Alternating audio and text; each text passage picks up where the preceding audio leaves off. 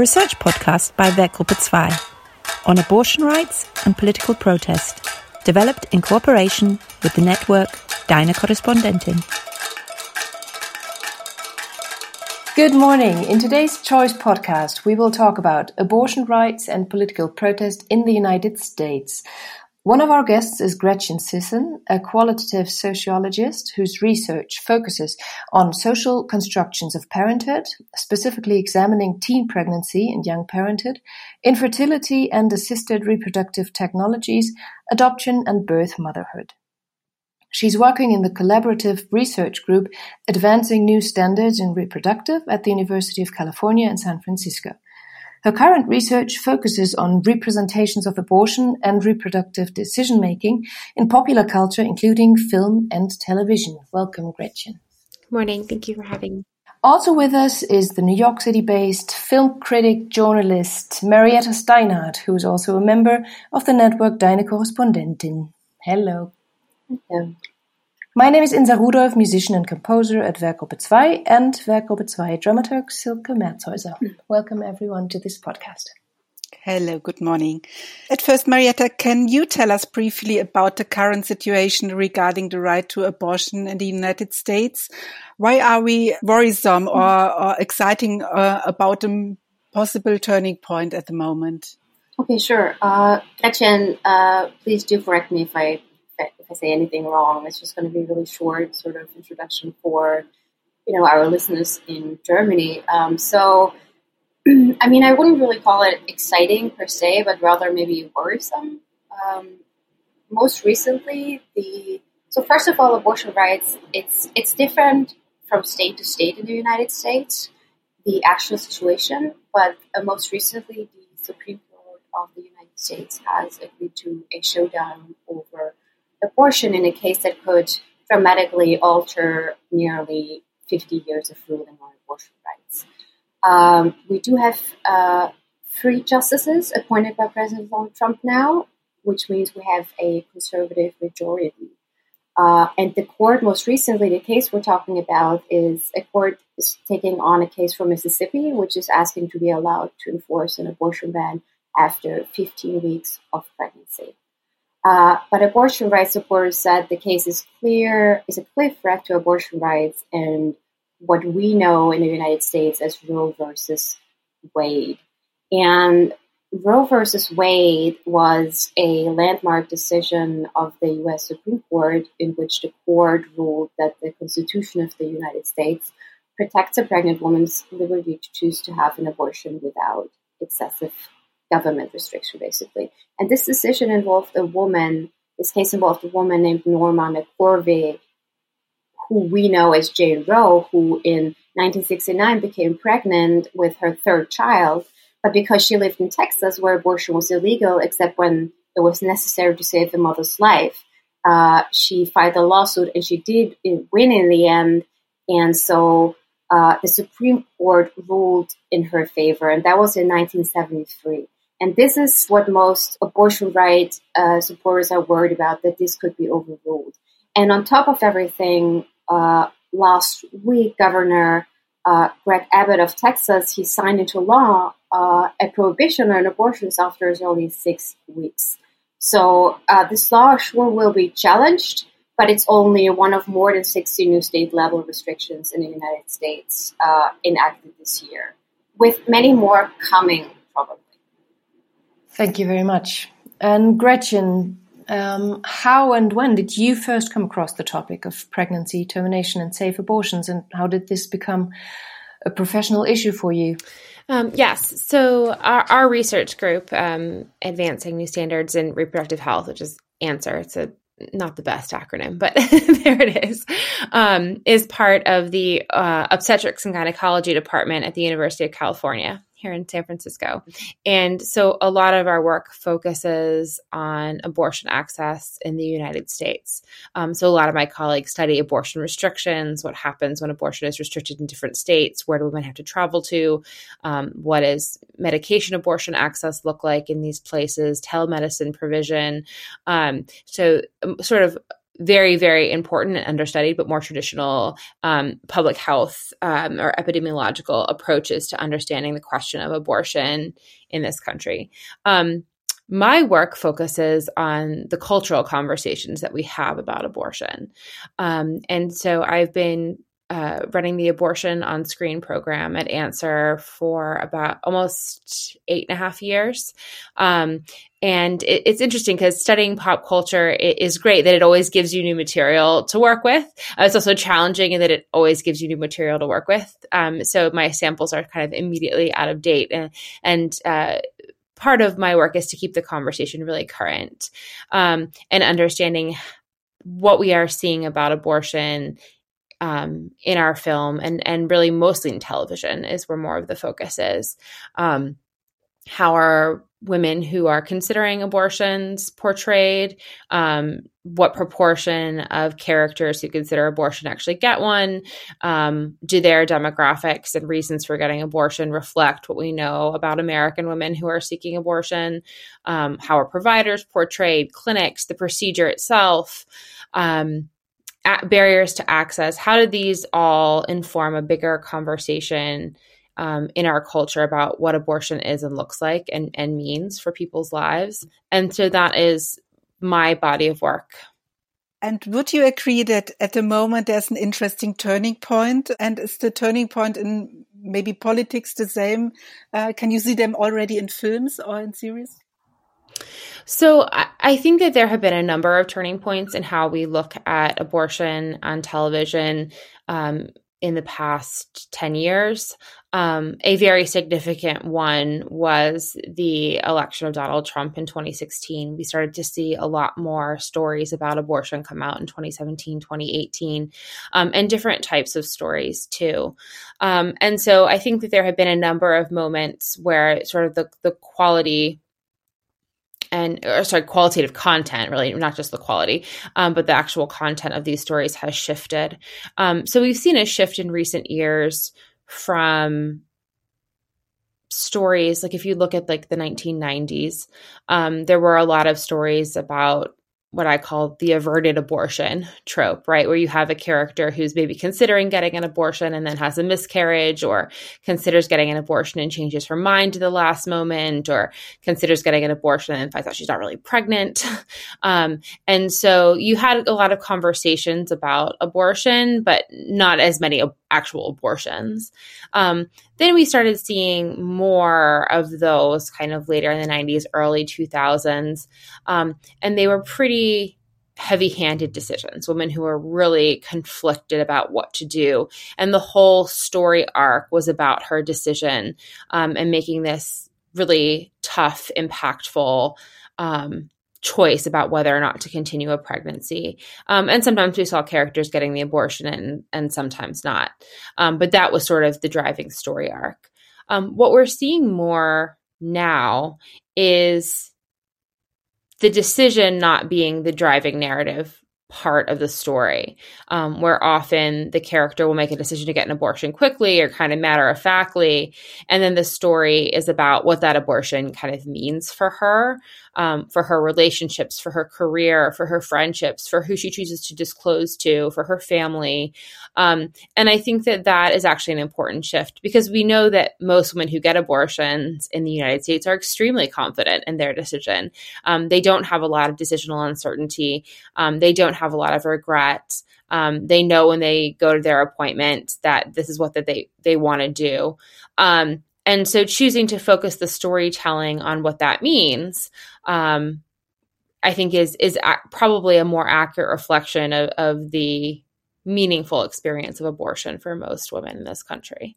Um, so we have seen that shift. We've also seen more political stories, more sort of overt unapologetic stories in the last few years and i do think that that is is partially a response to very deep concerns that we have that um, Roe v. Wade will not continue to stand. And, and, Roe v. Wade isn't the only Supreme Court precedent that we're worried about.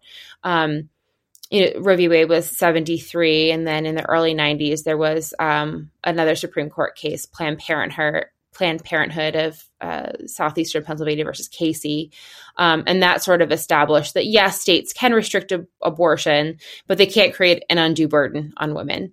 Um, and then, but the Supreme Court didn't bother to define what undue burden was, so that was up to the states to prove that they weren't creating an undue burden.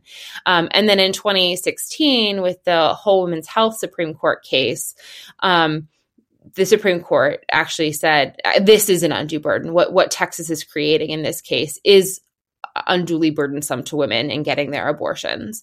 Um, and so that was a, a re- another real landmark victory. And so what we are concerned about is not just Roe falling, although I th- I think it will eventually. Um, but I think that what we will expect with this Mississippi case um, and the whatever the inevitable case out of Texas with this new law is, and and you know there's a lot of cases in the pipeline that could address any of these precedents. Um, where we're also worried about whole women's health falling, we're also worried about Casey being the Casey ruling kind of being understood differently. Um, so there are a lot of ways that the legal landscape in the United States could dramatically change while the Roe precedent is still upheld on paper.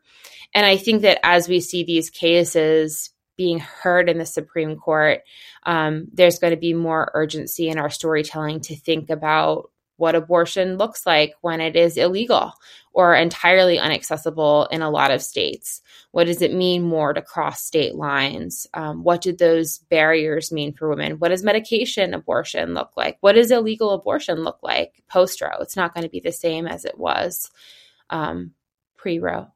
Uh, so there's a lot of opportunities for different kinds of stories as these legal fights um, come to fruition. First of all, it's, it's really incredible to hear this because it's really what one doesn't expect from the United States as being one of the industrial nations. Um, I've read that 73% of the American women want that abortion stays secure and legal. So how does it function that there's so much movement against abortion and that it's coming through? How does that work? Explain that to me. Is there just more money or is it wrong numbers that I have? oh gosh, I mean as an American, we we have become used to to having a majority of people believe something doesn't necessarily mean that that's what happens in your government, right? Mm. We we have we've had a number of presidents who have lost popular votes, and um, you know we have a United States Senate where we we basically have equal party share in the U.S. Senate, even though millions and millions more people are represented by one party. Um, the United States federal government and and the corresponding appointed judiciary does not reflect the majority of American opinion. That's a, a, flaw in in our federal system right now. Um, it, well, it's always been a flaw in our federal system, but it's particularly becoming exaggerated at, at this point. So, what Americans believe is not what our federal government believes, and that means that's not what our judiciary believes. Um, so that's a real problem. Um, but I also think that the polling numbers on a, on abortion um, you know, as with any poll, it kind of depends on how you ask the question. A lot of Americans will say that they're pro choice and they're in favor of some form of legal abortion. A lot aren't, but many are. Um, I think a majority are. But support for legal abortion tapers off when you start talking about later gestational age, which is why 20 week bans and 15 week bans feel comfortable to some people who um, are otherwise supportive of legal abortion. Um, that's mostly because people, I don't think people understand what later abortion care looks like and who needs abortions later in pregnancy and what, what that choice means for those people who are making those choices. So it's, um, it's a very concerning there are a number of and this is not just about abortion rights but we have a number of concerns and a number of challenges to tackle in our democracy writ large um, but it's particularly concerning around abortion rights. Can you maybe speak about uh, some milestones in terms of uh, narratives in film and television in the united states? Uh, for instance when did we see maybe the first abortion on film? And also let, talk a little bit about why you know Dirty Dancing. Mm-hmm. I mean, Dirty Dancing is a film that I think most people don't look at as abortion film, but it actually is. It does deal with abortion, and it was very. It, it plays a really important role in that, and I think a lot of people have seen it. So maybe talk about some some milestones in the depiction of, of abortion. Mm-hmm. So the first abort, I mean, we have seen abortion on on films, American films, going back to 1916. There were really early silent films about abortion, um, and I mean, they weren't very good. Most of them are available on YouTube in their entirety. Um, there's one called Where Are My Children? That was the first one that we found. Um, and it was made by a woman filmmaker, which was a rarity at the time. Um, her name was Lois Weber. Um, it's not great. It's like super anti abortion, right? But it's, it's there. You can watch it on YouTube. Um, and you have to remember the context in which she was making this what uh, was that abortion was really dangerous for a lot of women and um, but it was it's also just deeply stigmatizing and but it's an interesting cultural artifact. Um, and then we sort of had the the Hays Code come into effect in Hollywood, and and there there was a, an actual rule that if your story included abortion, you couldn't have a happy ending. Um, and so most filmmakers just didn't include abortions. There were like a number of books that were adapted or plays that were adapted that included abortions, but then in the movie that it didn't come through. Um, so blue jeans is is one idea, um, or just really heavy euphemism, and and it didn't the abortion story didn't really surface. Um, the first abortion we saw on television television was on a legal drama, um, The Defenders. Um, it's an interesting episode. It was a uh, 60, 1963, I believe, so pre Roe. Um, and it's a trial of an illegal abortion provider in New York City. Um, and it's actually quite good. Um, they, you know, it's about his lawyers, obviously the defenders, um, you know, mounting a, a, defense of of this doctor's choice to provide abortions, but it's also very stigmatizing in some ways, right? So it talks about how the doctor, um, you know, only does abortions on unmarried women. Um, he won't do repeat abortions for women who are sexually promiscuous. He doesn't do abortions for women that he thinks are strong enough to become a single mother. You know, so it, it has a lot of again narratives that would be very deeply uncomfortable to today's understanding of abortion. But um, you know, given the time and and the um, you know, full throated defense that they, uh, you know, offer for this provider and, and showing the necessity of abortion, at least for some women, was important. Um, but looking at kind of other milestones since those those firsts, um, you know, Dirty Dancing remains a favorite of mine that was in 1987. Um, and you're right. It is funny that I, I talk about them. People are like, oh, I forgot that that movie is about abortion. I'm like, that movie is entirely about abortion, right? the characters have no other motivating driving force other than helping someone get an abortion. Um, and of course, it's a fantastic love story and it's fun to, to watch the, the dancing itself. And I think that that's what people remember is, is Baby and Johnny's story. But the whole reason Baby learns to dance is to cover for Penny so she can go get her abortion and to raise money for Penny so that she can go get her abortion. And the moment of, um, cl- you know, climax in the, the, the film is really about her going to get her father, who's a physician, to help baby after her abortion's not safe. And that's the big turning point for her character is, is putting her friend's safety first. Um, so there's a lot of really good things about that film. Um, I don't know that it was a huge turning point, though, as when we look at what else happened kind of around in, in other depictions at the time. Um, there just weren't a lot of abortion stories. I mean, there were certainly plenty, and, and I've I've watched a lot of, but like when you look at kind of the late '80s, early '90s, um, there weren't there weren't a ton of depictions. Now, the number of abortion stories on TV has really gone up very quickly in the last 10 years, 15 years, but also so has the amount of television, right? like when we look at the 60s, there were like four channels. They had like three shows each evening, right? Like now we have so many channels and streaming services and so many other ways to consume content. There's just more content out there. There's more abortion content out there. Um, it's sort of hard to gauge whether the amount of abortion content has increased as a proportion of all content.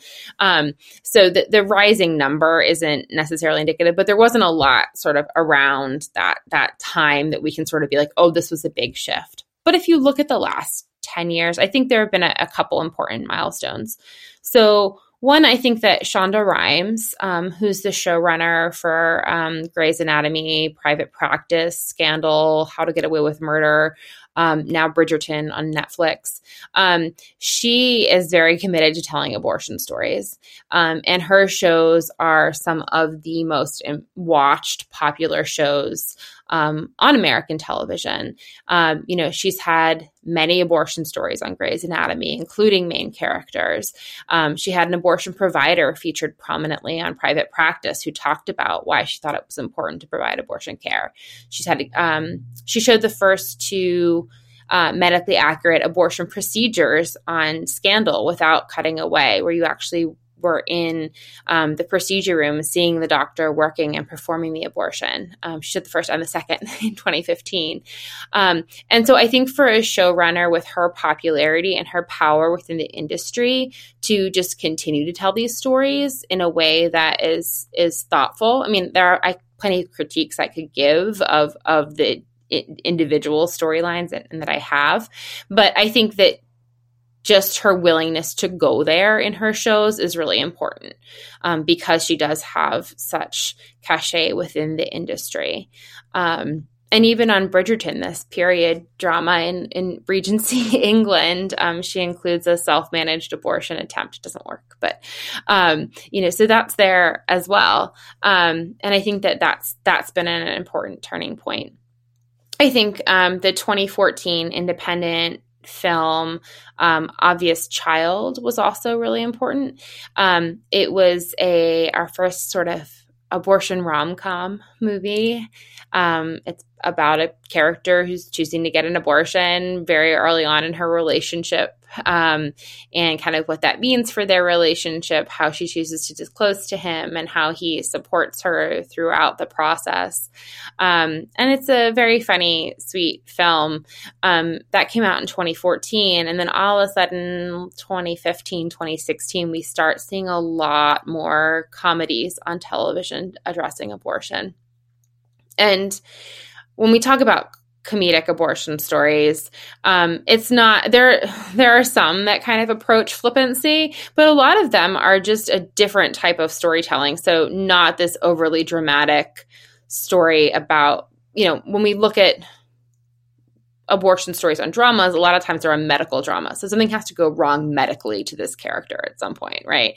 Or when we talk about legal dramas, like they're, they're very fraught in some access way. When you talk about comedies or, or sitcoms um, or, you know, the comedy drama type um, hybrid, um, you just have a lot more room to explore the character without without them needing to have something go medically terribly wrong, you know, within within the the world of the show. Um, and so getting to explore those stories more deeply with more nuance um, in a more bittersweet or heartfelt uh, way that doesn't feel as heavy handed, I think is really important. So those I think would be the really important turning points and milestones that we've seen in the last 10 years. Would you say that like Eliza Hittman's film like was such a milestone or do you think it's just one of many? Because it seems to me that it was rather unique for the audience. And it also was a huge hit in Germany. Yeah, I think Eliza's film is really important. I think we don't quite know what the impact of it will be yet, um, since it just came out. You know, it, it's it's only with seven years retrospection that I can be like, well, this is what happened after Obvious Child came out. But it takes kind of more time to see how that content develops. Um, and so we'll see the impact that um, Never Rarely has. Um, and, uh, you know, Eliza did a wonderful job of be, wanting to be very accurate and, and really pull the viewer into that experience of what it means to cross state lines and um, in a, in a very certain way. And I think that that was important. And I think that we do need to see more stories about what these barriers to access are going to look like. The barriers are also going to change. Um, what I think is actually most important about Never Rarely is its contrast with another film that came out last year on HBO Max, which was a film called Unpregnant.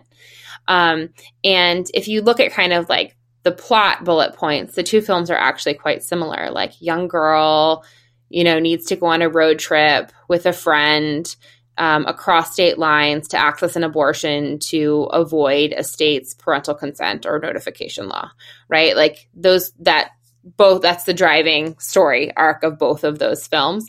They're otherwise completely different right? So um, never rarely is a very serious drama. Um, you know it's a it's a character portrait of of what this looks like and what this means for her.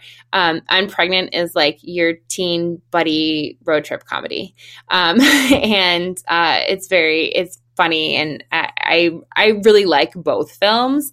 Um, but it's interesting to me how um, we're not we're not at the point where like saying like oh you know someone else just made like an abortion road trip movie like cross that one off the list. Like it shows that you can take a similar premise and have dramatically different storytelling that will resonate differently with different people. Um, and i think that that opens up a lot of creative op- opportunities for people who want to look at these issues further. Mm-hmm. do you also think that stories in film and television let's say like the handmaid's tale a very famous tv show on television uh, influences real life. Like, you know, because the show, it's not in particular about abortion, but it's about women's reproduction rights, right? And abortion is part of a big part of it. And women started actually going on the street dressed like a handmaid. Do you do you see that? Would you agree with that? Um, I think that I, I mean I think The Handmaid's Tale is a really important cultural moment. Um, I think it it particularly resonated with people during the Trump administration um, when we had a lot of overt protest. Um, I'll be interested to see how the story draws people in now that for a lot of Americans, it feels like that crisis is past. It hasn't, but it feels like that for a lot of people. Um, I'm tempted to feel that way. It would be great to feel that way. um, but uh, you know, so I'll be interested to see sort of how how the culture responds to *Handmaid's Tale* um, now that we're in a Biden administration. Um, and that might change again in another three and a half years, if depending on if we're looking at like a president elect Hawley or Cotton or DeSantis, right? Like, I even hate to say it, but I think that our politics are going to be so deeply polarized and so fraught for so long that, you know, The Handmaid's Tale might have another cultural moment depending on where we are in another few years. But it will be it'll be interesting to see. It felt very real to a lot of people in the United States, you know, like watching the show. They were like, "Well, this, seems like it seems very too close to real life." Yeah, I think that it, you know it was certainly startling to see, um, you know, so many like when they were on the mall in Washington D.C. with the handmaids, that visual was so uncomfortable for so many people. I, am I'm, I'm I'm worried about the cases that are coming up now. Um, I think that we have to consider um, the trajectory that we're going on. But I also think that you know we live in a federalist system where states do have a lot of autonomy um, with regard to their abortion laws. And depending on what the court decides, if it does get reverted to the states more, um, you know, New York and California, Massachusetts, um, New Mexico, Colorado, these states have more liberal abortion laws in their state policy, and they might actually liberalize those laws further if other states are more restricted to become sort of havens for women to travel to. Um, and so, given that we don't have a uniform legal structure around abortion, um, changes in the federal law will certainly have an impact on millions and millions of American women, but it'll be interesting to see how the other states respond to um, before it becomes you know a national crisis necessarily in the same way that, that of course we saw in handmaid's tale Maybe I can add, we had it already in podcast about Poland. And in last autumn, there were many really huge demonstrations in Poland because the abortion right becomes very restrictive and it's now forbidden, uh, even in the case of rape. And, uh, and some of the women in the demonstration were wearing these costumes from Handmaid's Tale. And it's really interesting how it crossed from a cultural production like a, like serious uh, to a, to real form in protest. Mm -hmm. I mean, what I the other thing I think is, that is important about Handmaid's Tale is that there's actually not abortion in Handmaid's Tale. They they've had some story. They had actually this most re- one of these most recent episodes they had a character that went to a crisis pregnancy center and sort of a flashback before times and got and then got an abortion um, and they showed some executed prisoners who had like the hoods over with symbols for their crimes and it was clear that one of them was an abortion provider who had been executed by the state. Um, and so eh, obviously the show in- includes abortion in, in some ways and, and more overtly in this most more recent episode. But it's also a story that's about reproductive choice apart from abortion right? So a lot of my work um, less my my television pop culture work but a lot of my work is looking at um, adoption decision making as well within the context of the reproductive justice movement. And so women's um, women's rights to parent their own children, you know, women's rights to um, parent their own children, um, and to make decisions about the context in which they want to become pregnant and and parent and raise those kids. Um, I think that *Handmaid's Tale* speaks to those challenges as well that aren't just about abortion, um, but about how women pursue parenthood more broadly. And I see that as as a broader broader reproductive justice argument that isn't just about legal rights and isn't just about abortion, but is about a um, bigger story. Um, I also remember uh, a film uh, called Unplanned, which I'm sure you've seen um, two years ago. It came out in the United States in 2019 and was a bit of a bombshell because it shows a fetus during an abortion in pain, and uh, so it was it was it was not a good film, uh, artistically speaking, but it was good propaganda in a way. And uh, we have something United States here, like a, a, evangelical Christian support system or financial system, or even like sort of a parallel Hollywood kind of. They create their own Christian film festivals. We have Christian distributors. We have uh, you know, they send, in some cases, they even send their movies to, to parishes directly, you know, and so there's this whole parallel world that we have here in the United States. And so my question is, like, how much of an impact do you think does this group have uh, in the United States? Yeah, so I'm I'm glad you asked this question. I've actually been working on an analysis of these anti-abortion Christian films for a while. Um, and they keep coming out with more so i keep not closing my sample. And, and i need, need to do that and get get that analysis out in the world. Um, but i think you're absolutely right. I mean like for every institution that exists in the united states um, there's like a parallel hyper conservative christian industry for that too. So there's like a Christian movie industry. There's people always laugh. They think I'm joking, but there's a, a streaming service called PureFlix that is like the Christian Netflix. Um, I have a subscription because I go and watch all these movies, and every time every time I have to renew that payment. I'm like, all right. I'm so sorry you um, have to endure that. I know. Well, I watch a, a, lot of that. I mean, but but they are but they are interesting, right? And I live in I live in San Francisco here in California, and um, so it's easy for me to um, to not pay attention to what a, the content that a lot of my other Americans are consuming if I don't want to, and um, and I do I do want to I do want to try and understand what people are seeing and hearing. Um, and I think that these films are important in a way.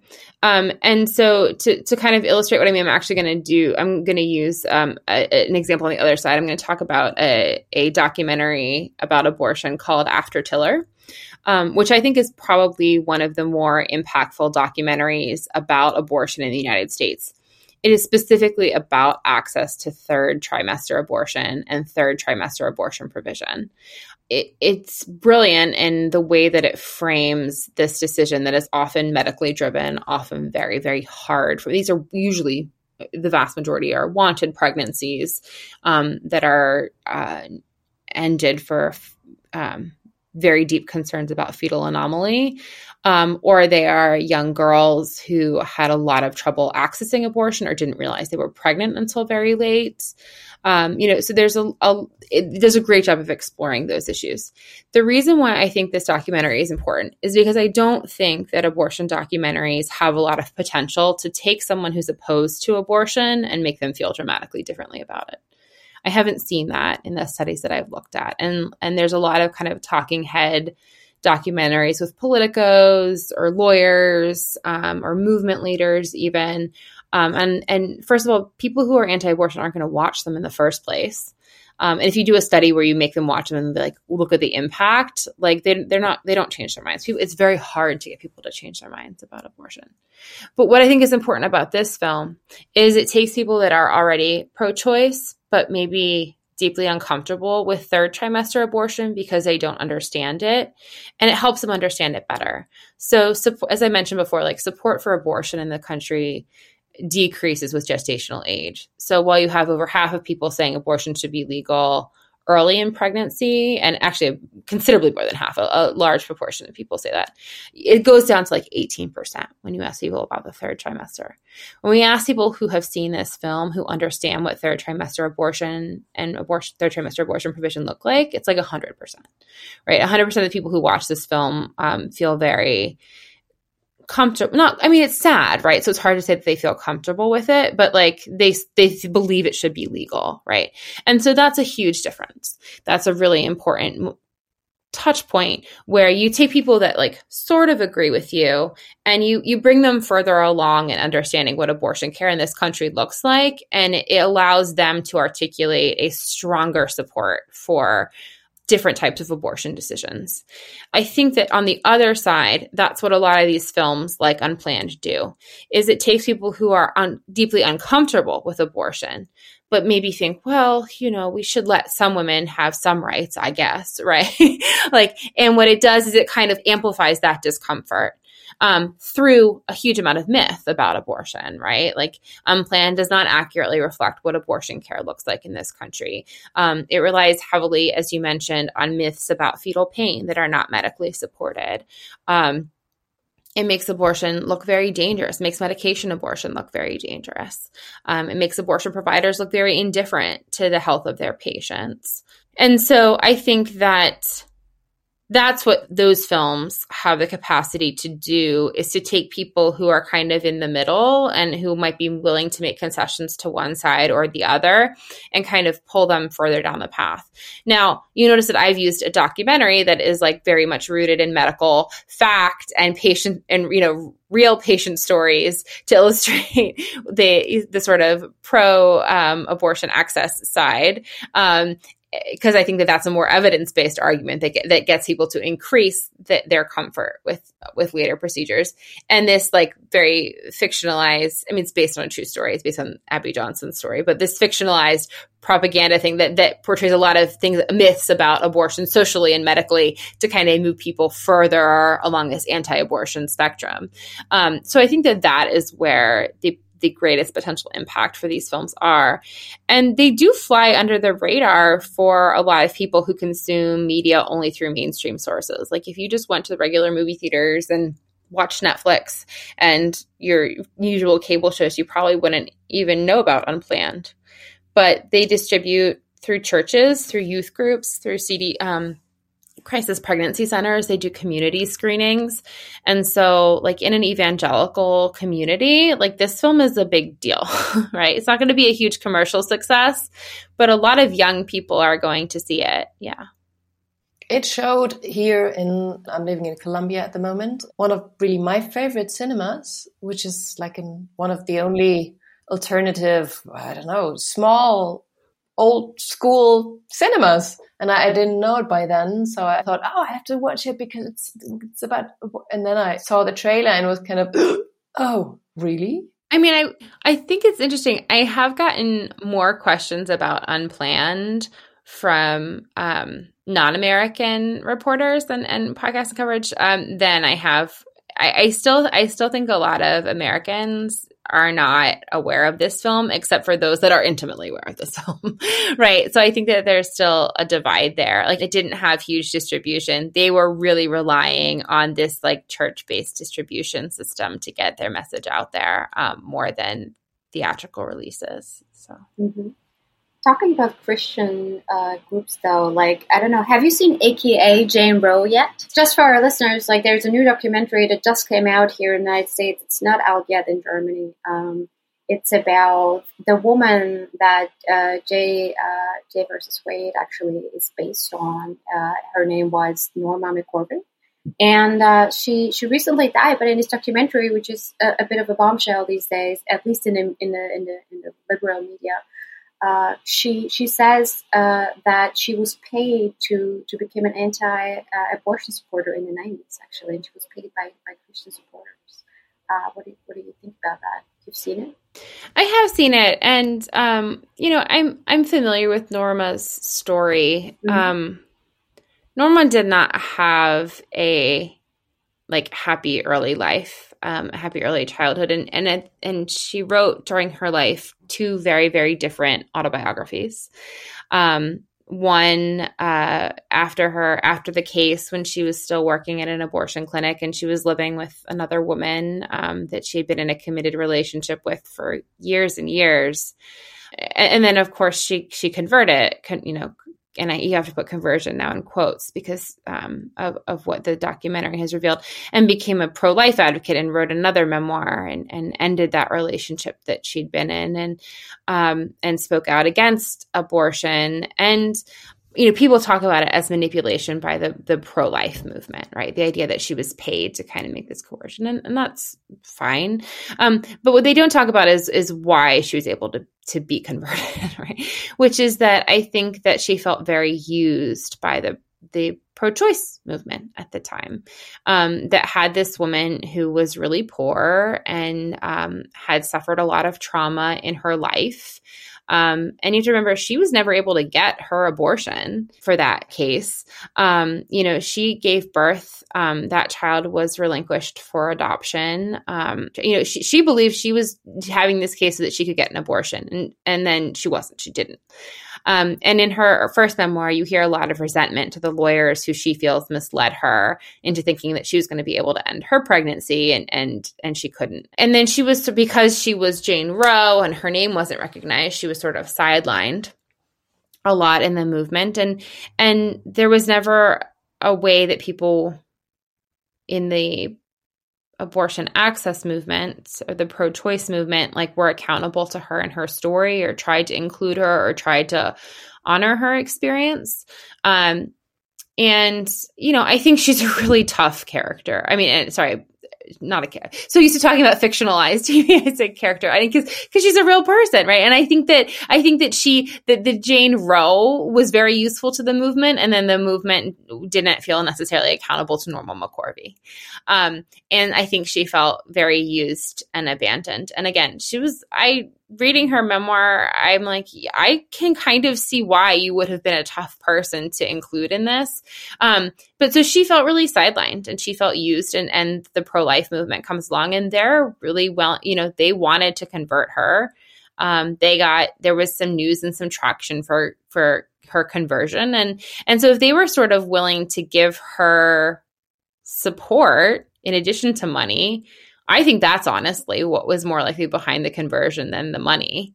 Money it wouldn't have hurt, of course. Um, Norma was a very poor woman for most of her life.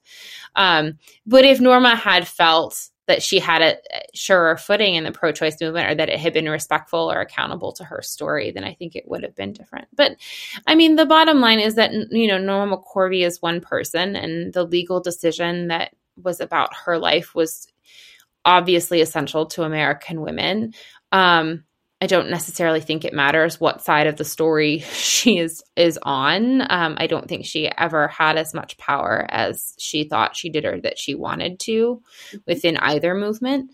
Um, I think that her conversion back and forth, I think it's it's important. But I, I think the real reason it's important is um, is a broader reflection of, of who these social movements are serving. And I think that we have seen a shift from a reproductive rights based conversation to a reproductive justice based conversation um, within a lot of movements around abortion and, and one that is more accountable, not just to, you know, um, middle class white women um, and their like right to go get an abortion that they can afford and more about including women of color um, and the reproductive movement is, is, rooted in in the scholarship and, and activism of, of women of color and Black women in, in the United States, um, but poorer women and um, groups that have been marginalized from kind of traditional like second wave feminist movements.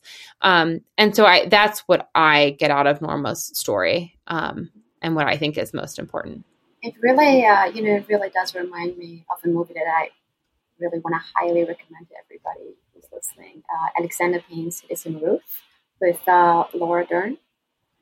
Uh, because she really does become sort of like a puppet, you know, between the pro-choice, uh, the pro-choice movement. Yeah, I think it feels very Citizen Ruth. Yeah. Um, and and I mean that movie is is a little. It's obviously ridiculous, right? Because yes. it sort of um, hyperbolizes both sides.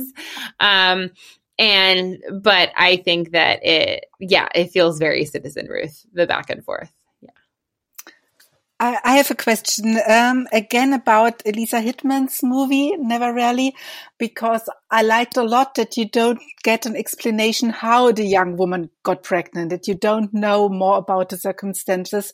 But at the end of the film, there arises this question if it's maybe sexual abuse of the father. Um, and I was asking myself if it's need to rise up this cause or maybe this um, uh, to to get an, a huge audience uh, um, that can go with the story. Uh, that you need a cause why she get pregnant so early, and it's not out of nothing. Uh. what do you think? Is it possible to tell stories that don't explain how women or young women get pregnant? You know, I think that there there are two ways of looking at it. One, I think that um, if the details are are sympathetic, right, then you can garner kind of more support. So if this is a result of a sexual assault or sexual abuse, um, then then maybe more people feel drawn into this story in a certain way. But I also think there's something to be said for keeping it very vague, um, and the idea that um, and and I don't necessarily think that never rarely does this, um, but the idea that women don't need to tell you their reasons for getting an abortion um, that part of trusting women to make their own decisions is that you don't need to know why. Um, and that regardless of whether or not this is assault or regardless of whether this is just an abortion that she wants to get because she's young or because she doesn't want to tell her parents or because she doesn't want to have a kid with this person or because she doesn't want to have kids ever like um we don't necessarily we don't need to know right the the idea that this is this is a decision that women don't need to justify to other people. Um, I think that there's some value in that too. I mean, I think that never rarely makes it clear that this was um, not a healthy relationship that led to this pregnancy, whether it was a straightforward assault or, you know, an abusive boyfriend or just it doesn't clarify the degree or the details about the conception. And I think that um, you know, Americans are generally more sympathetic to the idea of abortion when it is the re- the pregnancy is the result of a sexual assault, and I think that's important to understand those women's stories. But we can't just carve out exceptions for rape, um, even for teenagers, right? Like, and and like a teen, if there's anything that's as as stigmatized in the United States as abortion, I don't know that there is, but um, one that comes close is teen pregnancy and teen motherhood is so deeply stigmatized in a way that is so not reflective of what the the reality of young parenthood looks like in this country. Um, and so, even having like a high school character um, get the abortion, um, you have a lot of people who are like, "Well, I don't want her to get an abortion, but I also don't think sixteen year olds should be having kids, right?" And so, um, it seems like more of kind of a necessary you know evil in their mind right? Um, that they'd be willing to concede to. Um, so things like that that make characters sort of fall into people's ideas of exceptions um, i think are important because it helps them empathize with characters. But I, I also think that there's a value in stories that are a little bit more ambiguous or that have characters getting abortions for a range of reasons or for reasons that we do not know. So. And what stories would you like to see in film that you can imagine in future? Yes. So I get asked this question quite a lot. And um, I used to always say that I, you know, like a couple years ago, I was like, where's my abortion road trip movie? Right. I really want to see, you know, this road trip. And now I have many, I have several. Um, and so I need to think of, I've been trying to, to formulate like what's sort of the next thing. I think the next big things that we need to see are, um, we need to see a lot more stories about medication abortion. Um, and there have been a number on television. Um, and there have been some uh, on film, but I think we need to look at that a lot more closely. As abortion becomes more legally restricted in the United States, um, there's going to be a greater reliance on medication abortion and abortion by pill um, because it can be shipped easily, it can be provided remotely, um, and I think that women having a good understanding of what medication abortion looks like, it would be really helpful for this political moment. Um, and there's a couple caveats. You know, people always talk about like, you know, when Roe falls, abortion is going to be illegal and it's going to be this big public health crisis. Um, it it will be, but it's also important to recognize that like when we think of pre-Roe abortion, we think of like coat hangers and back alleys and that sort of thing. Um, Post Roe, post fall of Roe, abortion is is not coat hangers. It's pills you buy on the internet, legally or illegally, um, and that's our honestly where a lot of women are already. Um, and and so I think that finding a way to help women understand these pills, how they work, how you take them, what your body experiences after you take them, is important. Um, and and I think that really, honestly, experientially truthful stories are going to be the most productive. So you know, there some people are like, oh, you just take these pills and it's just like getting your period. It, it, for most women, it's it's not like getting your period. It's like having a miscarriage. There's a lot of blood. There's a lot of cramping. There's a lot of discomfort. Um, you might not, you could probably go to work the next day, but you might not want to, right? Like I think that it's it's helpful to have some truth around this. And and I'll tell one um, true anecdote.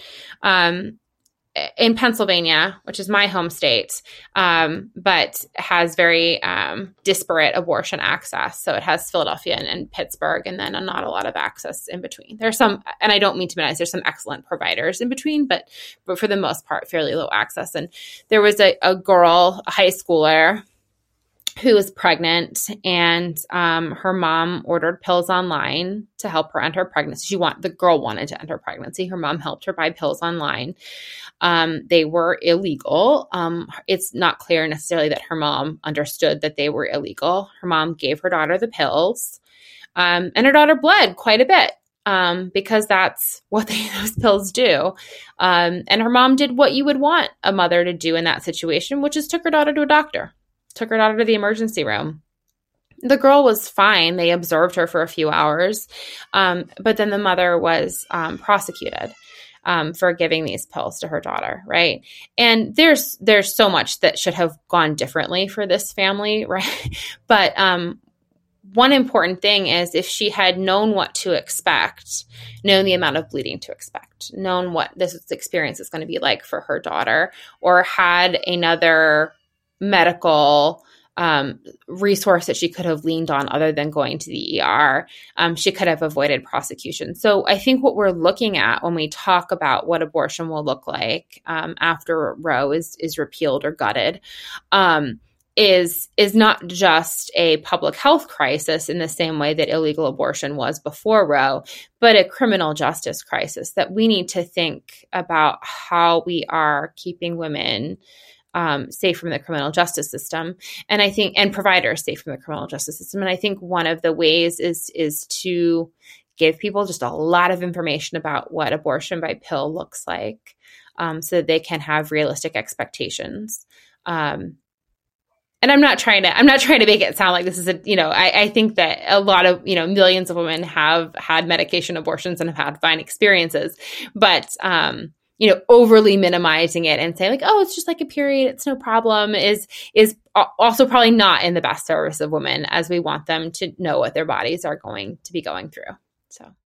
The outlook is quite negative. It, it leaves me yeah. it leaves me quite frustrated i have to say. Normally we normally we end these podcasts with like um, this utopian idea of what's going to happen. And in many countries there's a movement which is really like moving forward and um, mm-hmm. listening to the stories from the United States, it feels like it's very much moving backwards. And let's just hope that the solutions these pills might provide um, are for everyone and not only for those who can afford it or have the access or. Yeah. I mean, it's important to remember that, like, there is a really strong reproductive justice movement in this country. And I think that we will see a lot more organizing. Our, our advocates are just tired right now. Everyone's tired right now. Everyone's burnt out right now, right? And we all just want to take a, a deep sigh of relief now that we have defeated Donald Trump. Um, but, you know, I think that there are deep concerns about the voter restrictions that are happening across this country. Um, I think that if we don't get the the For the People Act um, and Voting Rights Act passed soon, I think there's a possibility that Democrats will not win the House of Representatives for a generation. And um, I and our fight to hold on to the Senate is increasingly precarious. And so we're looking ahead 10 years. And I think it is a very slim chance without these acts passing that we have majorities um, in Congress at all. So we will have to see how advocates respond to that. Americans are really good at um, at responding when there's a crisis, um, and so we just need to make sure that people understand the crisis that's coming. Right? Like I think it was Winston Churchill. He's like, Americans will do the right thing once they've tried everything else, um, and um, that was a even bigger crisis that he was referring to. But um, you know, there, you know, there's we'll have to see what um, we'll have to see how Americans galvanize around this when as it becomes increasingly obvious what's happening. So yeah, and, and movies are going to be an important media to to to picture this crisis you know, people always say they're like, oh, well, you study like you know, it's it's easy to sort of like be like, oh, you're just studying TV, like kind of sign lighting um, research about pop culture. But my research isn't accountable to any policies, right? We can still write whatever stories we want to write, and we can still work on talking to American citizens about what this looks like in pop culture, no matter what restrictions are put in place. Um, that's not true. We have to go full Handmaid's Tale, I guess, for that to be a problem. But looking at these cultural conversations, I think is is part of that galvanization of movements and advocates and how people understand these issues. So it's exciting to me. Okay, thank you very much.